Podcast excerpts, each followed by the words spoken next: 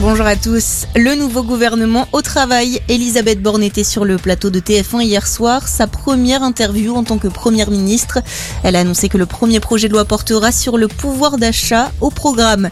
Un chèque alimentation, des mesures de bouclier tarifaire ou encore la réduction des prix du carburant.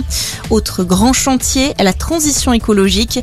L'exécutif souhaite permettre aux Français d'accéder à des véhicules électriques pour 100 euros par mois. Un volet écologique dont seront chargées Amélie de Montchalin et Agnès Pannier-Runacher. Elles ont été nommées hier ministres de la Transition écologique et de la cohésion des territoires et ministres de la Transition énergétique. Autre nouveauté, l'historien Papendiaï prend la tête du ministère de l'Éducation nationale, Stanislas Guérini celui de la Transition et de la fonction publique ou encore Rima Abdulmalak à la culture.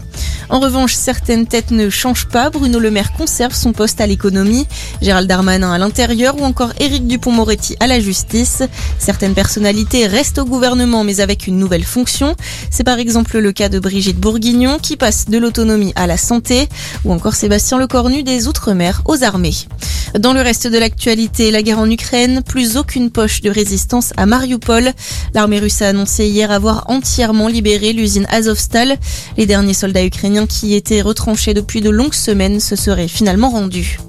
C'est une première. La capsule de Boeing baptisée Starliner s'est arrimée à la station spatiale internationale hier soir. Une manœuvre test réalisée avec succès sans astronautes à bord. À terme, la NASA souhaite que Boeing et son concurrent SpaceX soient les deux entreprises chargées de conduire les astronautes vers l'ISS. Et puis le foot, Auxerre décroche son ticket pour les barrages. L'Aja s'est imposé hier face à Sochaux à l'issue de la séance de tir au but. Les Bourguignons doivent encore battre le club qui terminera ce soir en 18e place de Ligue 1 pour jouer en première division la saison prochaine. Bonne journée à tous.